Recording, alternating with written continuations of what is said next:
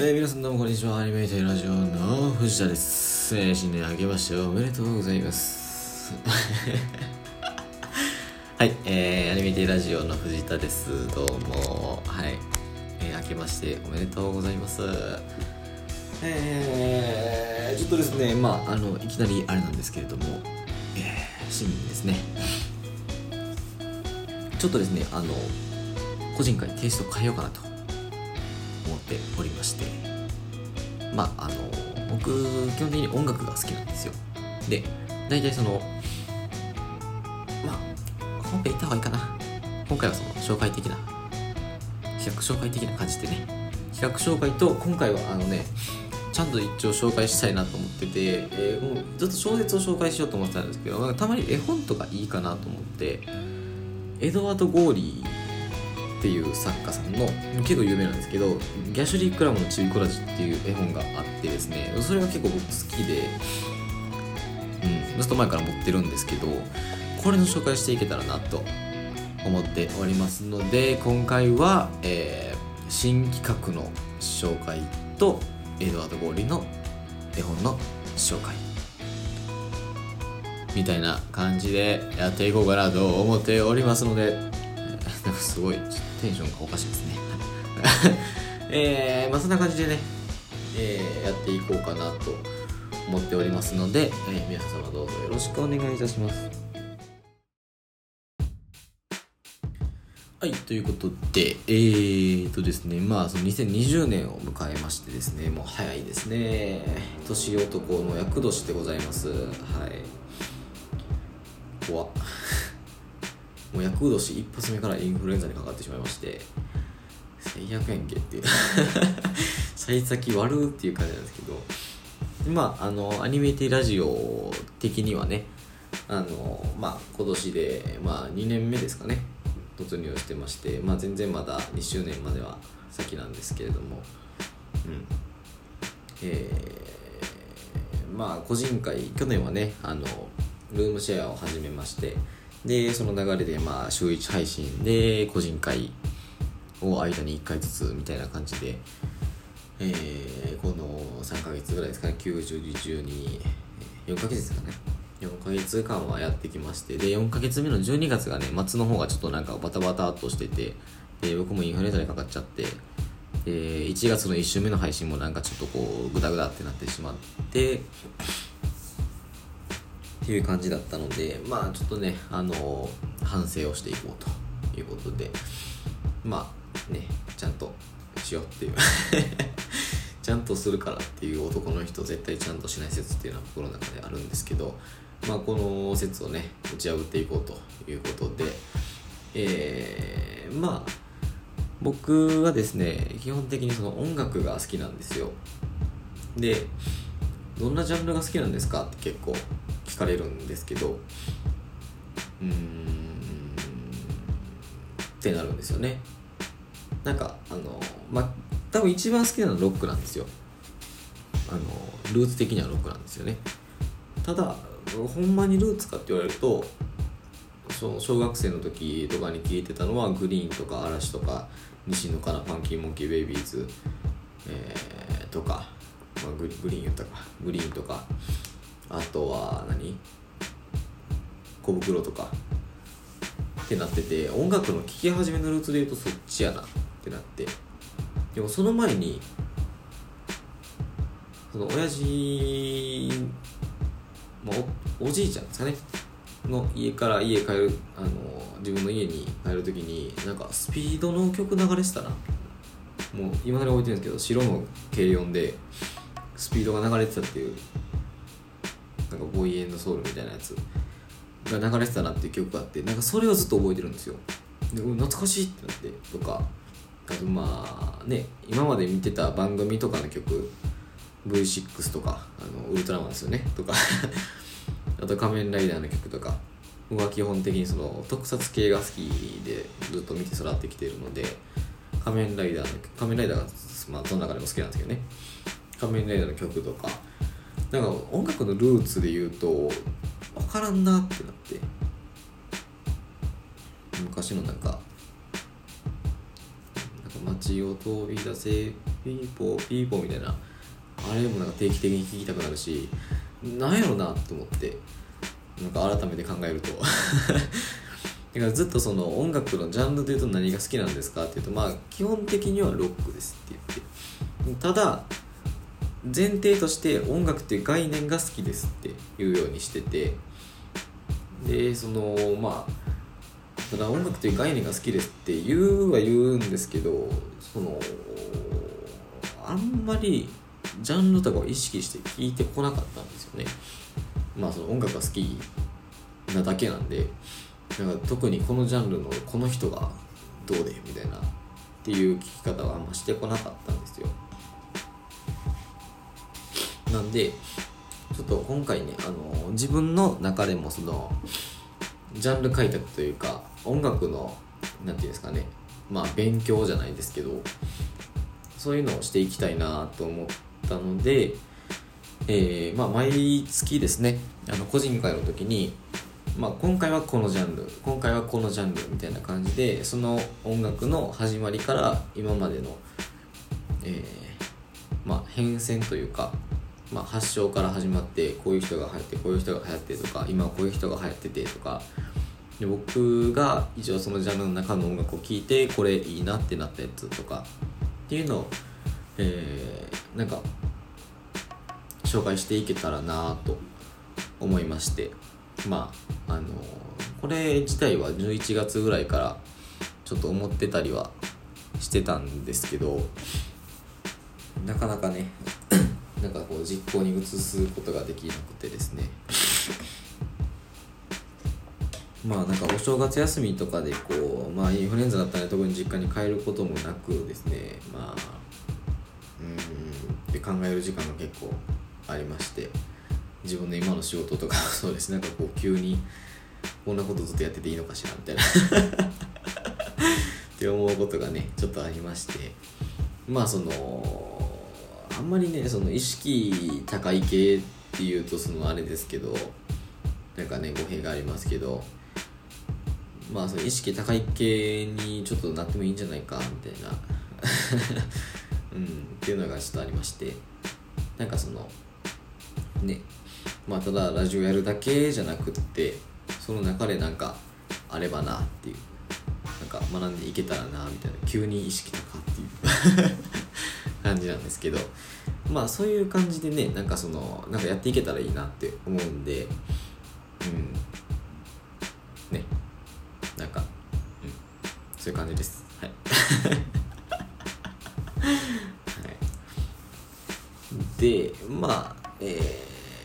ー、来週来週じゃわ、来月か。2月の配信ではあのエレクトロスイングをちょっとなんか紹介していきたいなと思っててでな,、まあ、なんでなんでかって言ってもそんな理由はないんですけど、まあ、ロックじゃないんかみたいな 1, 1回目に言って。まあそのそもそも僕エレクトロスイングってあんま意識して聞いたことがなくて。でロックとかになると情報量が多すぎてちょっとまとめきらないと思うんですよね。で僕もなんかそんなにまとめて喋るみたいなことってあんまり人生でやったことがないんでまあ一旦その知識が浅いところからやっていこうかなと思ってまして、うん、でまあ来月はエレクトロスイングの紹介をしていきたいなと思ってて。なんかねその一応音楽の編集のソフトみたいなやつ、まあ、ガレージモードですけどね。入ってるんでなんかその雰囲気的なそういう雰囲気の曲とか作れたら面白いなと思ったり 思わなかったりできるんかってなったりちょっとやってみようかなって思ってます。はい。でえー、まあそんな感じです。以上で、えー、来月以降はその音楽のジャンルの紹介となんかその本の紹介。で多分ね長くなっちゃうんですよ。多分。普通に小説の紹介とかをしちゃうと。なのでなんかこの、まあ、小説の紹介する人って多分いっぱいいてると思うんですよ。でそのまあインターネットとかでカチカチって調べたりするとレビューとかが出てきたりとかしてで僕もそんなレビューはあんま好きじゃないですけどそうこういうこと言うとまたあれですけどね。うんなんか結構感想とかでいっぱい出てくると思うんですよ。いろんな人の。またそのサイトさえ見てれば10人20人の感想とかって出てくるんでまあ小説よりもその絵本とかですねの紹介とかをしたいなーって思います。結構ね絵本って子供向けと思われるがちなんですけど大人向けの絵本っていうのも結構あって最近だと絵本カフェとかもね最近でもないですけどね何年か前にちょっと流行ったりしてうん。なんかその大人が読む絵本っていうのがフィーチャーされる場面っていうのが結構あったりしててで絵本のねなんかサブスクみたいなのもあるらしくて今あるかちょっとわかんないですけどへえみたいな。サブスク何でもやるよなっていうなんかまあまあまあそういう感じでですね。あとはまあうん。その辺の紹介がメインでやっていきたいなと思って。でなんかまだ全然筆さんにも言ってないですけど 勝手に決めてるやつみたいになってますけどなんかその更新頻度が週1で今結構カツカツでやってるんですけどなんかちょっともうちょっと追い込みたいなと思って己を。なんか増やした増やそうかしらみたいな。思ったり思わなかったり結構ねその伝えたいことみたいなのがいっぱいあるしいっぱい多分これからも出てくると思うんでまあその配信する媒体っていうのは分かんないですけどそのポッドキャストになるのかなんかまあ別のやつ、まあ、それこそ YouTube とかになるのかっていうのは分かんないですけどまあそういうのも2020年なんかそのやっていけたらなって。なんかもう2人でたまに喋ってる時にもう配信ジャンキーみたいになってるって言って。なんかあのただただ生きてるだけだったらあれじゃないかみたいな。なんか残していこうなんか残そうなんか残そうみたいななってるよねみたいな話になってて。まあねそういう感じでこう生きた証的なものをねちょっとなんか、まあ、ネットに残したところでみたいな感じですけど。はい。まあやっていこうかなと思ってるんで。一応僕の個人会ではその何て言うんですかね一応普通の AMFM ラジオみたいなコーナー的なものを作ったりとか、まあ、フリートークをしたりとかっていう感じでやっていこうかなと、うん、まあ試行錯誤しながらねやっていこうかなと思ってますので。えー、まあなんかそのダラダラ喋ってんのが好きみたいなもしね聞いてくださってる方であの2人が喋ってるところが好きとかじゃないかもしれないですけど。2人で喋ってるのがなんかその強みだよみたいな感じのやつがあったらまあ一応ねあの1週目と3週目は2人でダラダラ喋ってる回っていうのを放送するんでいつもと変わらず、うん、まあ撮ってたしみたいな感じですけど BGM だけつけて配信するっていうのは続けるんで、うん、まあ個人会ではねそれぞれやりたいことをやろうみたいな感じで配信していこうかなと思ってます。のでよろしくお願いします。大丈夫これ。はい。でですねまああのなんか消化試合みたいになってますけどエドワード・ゴーリーのね本をねちょっと紹介したいなと思ってましてずっと紹介したいなと思ってたんですけどなんかうんっていうまとまりきらんなみたいな感じだったんですけどちょっとねあのオリラジのあっちゃんが YouTube 今やっててでエドワード・ゴーリーの紹介をしてたんですよ。でそのなんか不幸な子供をやったかな不幸な子供かな。なんか不幸な少女かな。なんかそんな感じのタイトルのやつから始まっててこれも出てきてたんですけどなんかその本当にあそういうことよみたいな。そのなんか自分の言葉でこれをもう一回説明したいなって。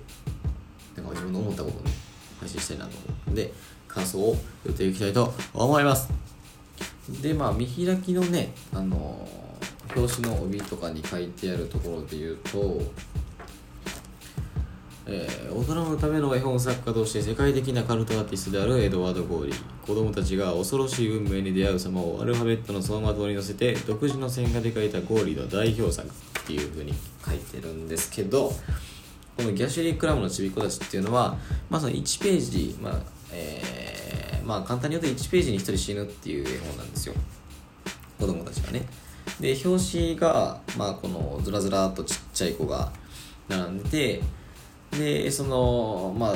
中心というかまあ多分一番後ろですかね。に、えーまあ、死神なんかなこれは。多分死神なんだと思います死神といえば鎌ですけどこの人は傘を持ってるんですけど、まあ、骸骨の傘持ってる大きい人がいてておそらく死神ですね、うん、になっててまあずらずらっと読み進めていくとこ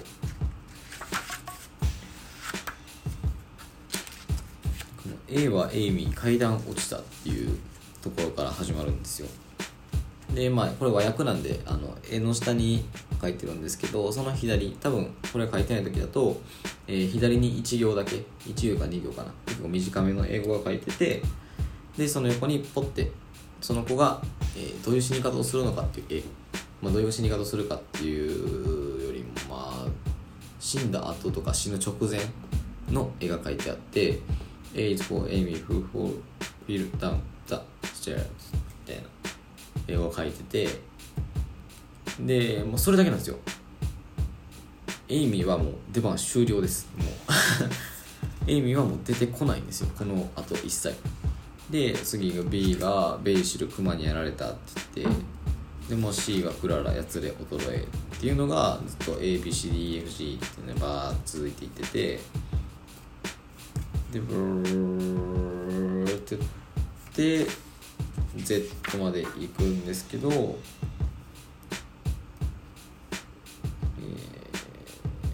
ー、G はジラー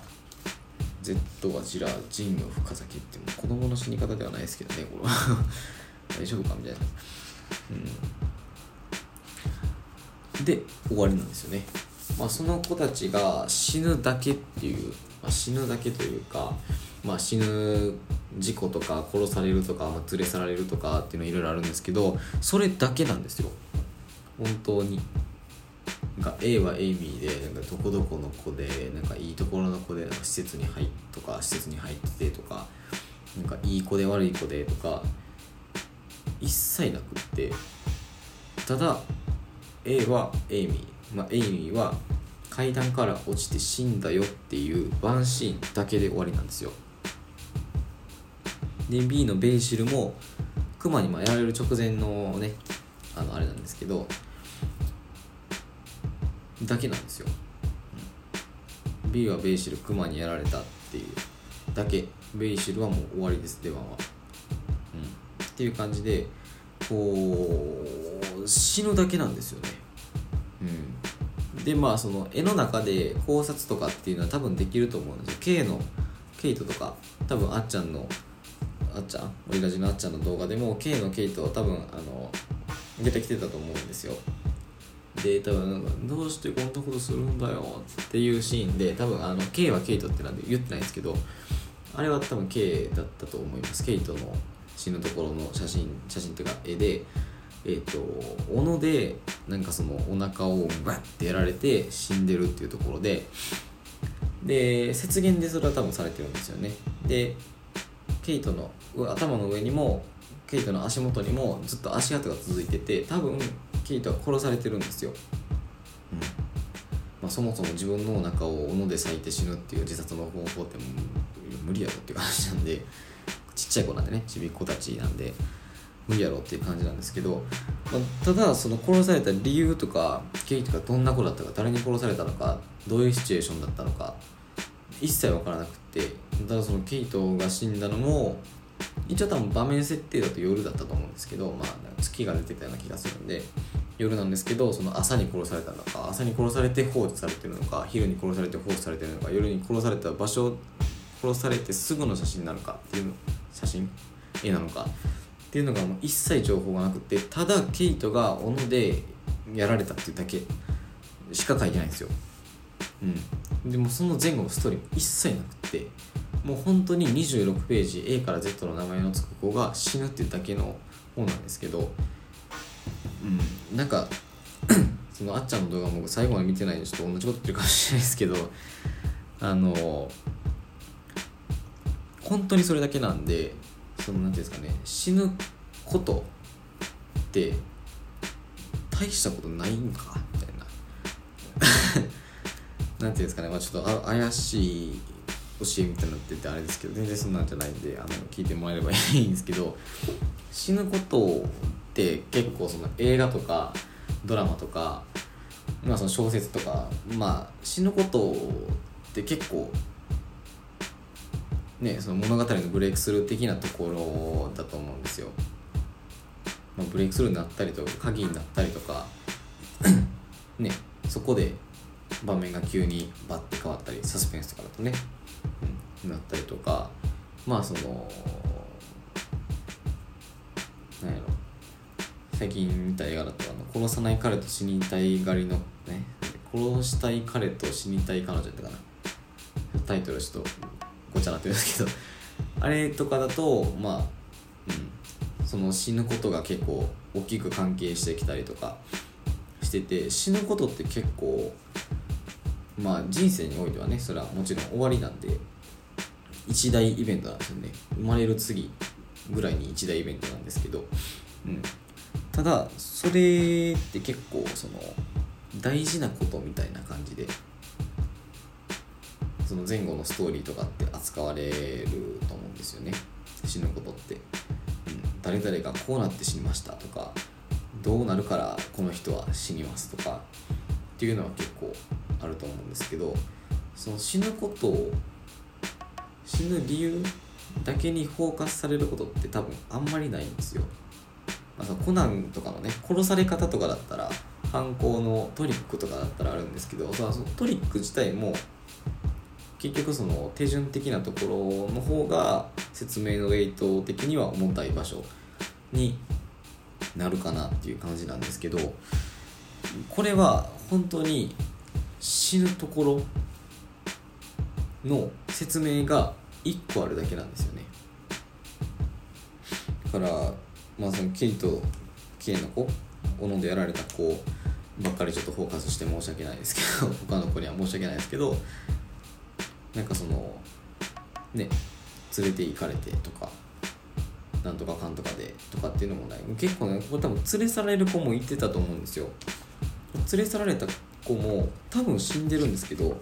連れ去られるまでのやつしかなくって。で D のデズモンドも反りから投げられ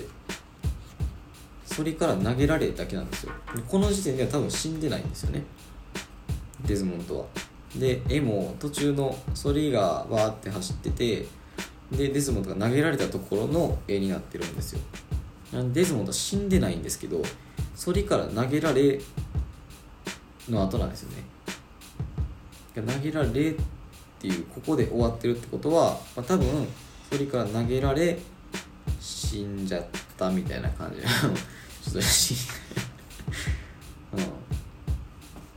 ていう続きになると思うんですよね。でいいもあれです。桃で窒息。桃で窒息をすなって話なんですけどまあ多分桃アレルギーとかの可能性もあるけどね。っていう感じでお本当に死ぬことになったトリガーの説明だけなんですよ。階段から落ちる熊に得られるまさかりで切られる窒息する投げられるだけなんですよ。だからその死ぬことに対するストーリーは一切省かれてて死ぬことだけにフォーカスされてる絵本になるんですよ。それが26通り別々なん全部別々なんですけどそれが26通りあるって結構しんどいはずなんですよ。あの読む側からしたらね、うん、26回ちっちゃい子供が死ぬところの絵を見てるわけですから普通は結構しんどくなるんですよ、うん、なんですけどまあこれ多分個人の あれにもよると思いますけど全然ねそのパパパって読めるんですよね。26個 Z の何だっけ ?GGZ G Z G G ジンで進行あジラ。ジラまでバッて読めるんですよ。でほぼ記憶が残ってないんですよね。まあ絵本ってそのパンパって読めるのがいいところっていうのは多分あっちゃんも言ってたんですけど途中の子って覚えてないんですよ。だからなんか死ぬこととかその子が死んだことって実際そのあんまりまあ当事者、まあ、いないんですけどねとエドワード・絵本なんで当事者とかっていないんですけど当事者以外ってその子が死んだことってもう将棋したらすぐ忘れちゃうみたいな。うん。なんかメッセージを感じる。うんなんていうかね。まあ多分エドワード・ゴーリー自身もっていうんですかねなんか死ぬっていうことはこういうことだみたいなっていう書き方をしてるかどうかっていうのは分からないんですけど僕はそのまあ結構ちっちゃい子が事故で死ぬとかってショッキングな出来事だと思うんですけど、まあ、その死んだ人がちっちゃい子であろうとも老人であろうと僕と同じ年であろうとも同じ年齢とか性別とかね国境とかっていうのがあると思うんですけどそういうのって当事者以外ってもう忘れちゃうんですよねすぐ。うん。なんか聞いた話ぐらい。これもこれ26回の死に方を見てますけどジラーのジンを深酒したやつと K のケイトがまさかりで切られたやつと A のエイミーが階段から落ちたやつぐらいしか覚えてないんですよ、うん、なん結構何回か読んでるんですけどなんかパッて出てくるのはそれぐらいでなんかその死ぬことってあんまり大したことじゃないんかなって。大丈夫ですかね。こういうことは言うて大丈夫なんですかっていう感じなんですけど。だから別に何ていうんですかね。もう死ぬしかないわって多分最後のゴールで死ぬしかないっていうのはね、うん、一番、まあ、考えつく一番簡単なゴールってまあ簡単じゃないですけどね全然死ぬことって、うん、死のうと思っても死ねないんで人間って。意外と死ぬといいんでね、うん、なんですけど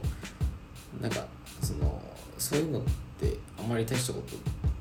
ないなっていう。なんか何が言いたいんでしょうかっていう感じですけど。そうだからこの本の中で死んだこのあ後ろすごい箱がいっぱい立ってるわ。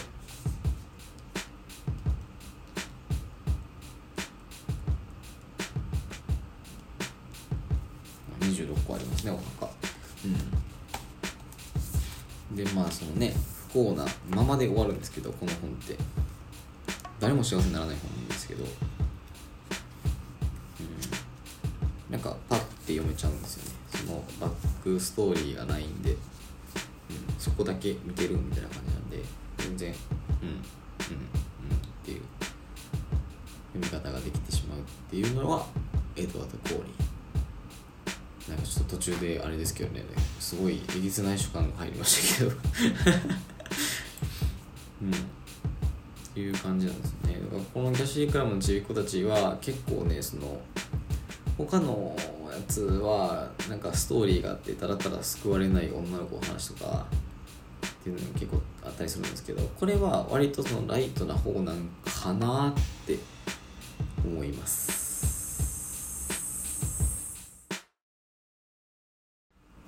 はいえー、なんかよくわからない感じでさっき喋ってしまいましたけど はい、まああの結局ねあの読んでみてくれっていう話なんで、うん、はい結構ねエドワード・ゴーリーあの夜に読みたくはないですけどね。これぐらいの昼の2時とかに読みたいかなっていう。感じの絵本になってます。はい。ということで、えー、まあちょっと今回はねあの結構何もプロット基本僕はプロットとか作りたがるタイプなんですけどちょっと何も作らずにやってるんで あのだらだら喋ってるし適当なこと喋ってるみたいな感じになるかもしれないんですけどまあこんな感じでねあの最初の音楽の話と、えー、絵本なんか一冊紹介していけたらなって思ってます。まあ本の紹介ですね。なんでジャンルは問わずですけど。うん。っていう感じでね2月以降もねやっていけたらなと思ってます。なんか1月中もあげれたらもう一回ぐらいあげたいんですけどなんか忙しそうなんで一回やっておきますね。はい、はいえー、アニメテラジオでは、えー、見てほしいアニメや使ってほしい枕など皆様からのお便りをお待ちしております、えー、宛先はアニメーテラジオ at gmail.com アニメーテは、えーローマ字でラジオは RADIO のレディ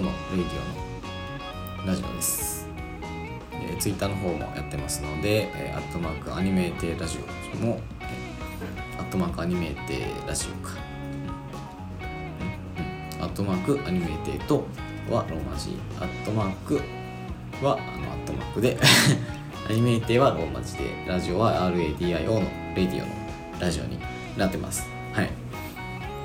なんかね駆け足でちょっとドラーって喋ってしまったような気がするんですけれども大丈夫でしょうか？皆様ついてこられておりますでしょうか？ありがとうございます。はい。えー、もう30分も喋ってるのか。まあそんな感じでね個人会はねちょっとあの僕がやりたいことをねちょっとつらつらっとまたなんかねやっていけたらなと思ってますので、うん、まあ暇つぶし程度に聞いていただければいいかなと。2020年の暇つぶしはアニメティラジオでよろしくお願いします。はいそんな感じで、えーお相手は表示者でした。今年もよろしくお願いします。